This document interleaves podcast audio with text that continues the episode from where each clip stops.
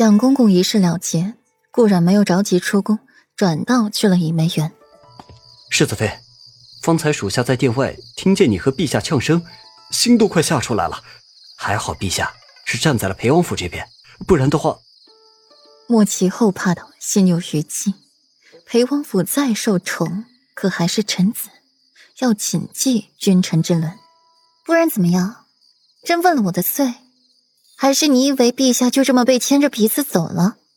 做人呢，还是居安思危的好。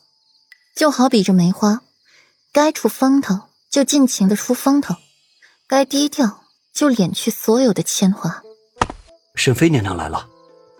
顾阮话音刚落，莫奇便迅速隐匿起来。顾阮轻抬美眸，便瞧见了不远处的碧衣美人，半老徐娘。风韵犹存，沈妃娘娘安好。顾阮屈身一礼，沈妃温婉一笑，亲自扶顾阮。世子妃今日可是出了一个好大的风头，倒是叫人不敢轻易招惹。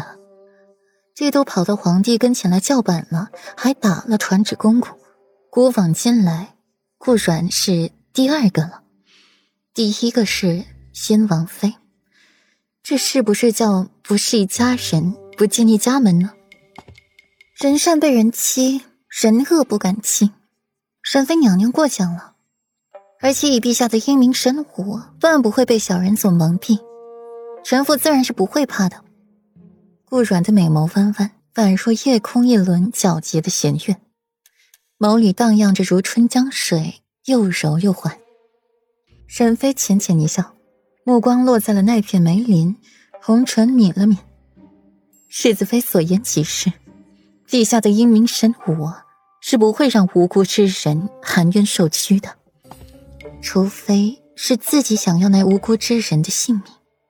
沈妃娘娘，时辰不早了，臣妇先行出宫，告辞。顾阮的薄唇微抿，抬头看眼天色，明媚灿烂。世子妃慢走。沈妃站在原地，看一眼湛蓝的天空。又看看这片梅林，心情沉重起来。空气里弥漫着淡淡的血腥味，鼻子涌出了一股暖流。伸手用手去摸，指尖上都是湿湿的血。娘娘，您流血了！舒月尖叫一声，刚想传唤太医，却被沈飞阻止了，用帕子堵住了鼻子，让血不再流。不用传太医了，回宫。以梅园的事传回了武皇后的耳朵里，眸中惊诧。沈妃见过了顾阮，然后就流了鼻血，受刺激了。武皇后的眼睛微眯，方才她就觉得顾阮不对劲，与往常见他恭顺谦卑完全不一样，倒是有一些咄咄逼人。刚才皇帝在的时候没有心思去想，现在皇帝走了。武皇后脑袋这才得了空闲来思索。我听说她在北城的时候受过催魂术的洗礼，你说她会不会想起了什么东西？武皇后垂头，赏玩着自己刚刚染好的指甲。皇后娘娘，奴婢觉得这个可能性很低。一个五岁的娃娃记性哪有那么好啊？更何况当年的事极为隐蔽。连陛下都查不出来，顾然怎么可能知道？方若歪头想，还是觉得这事不可能。嬷嬷说的是。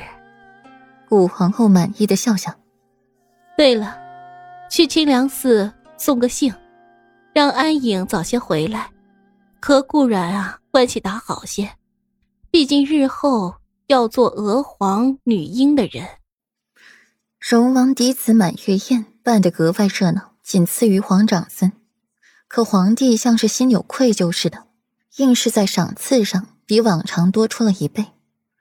或则，则是明珠，可见皇帝对此予以厚望。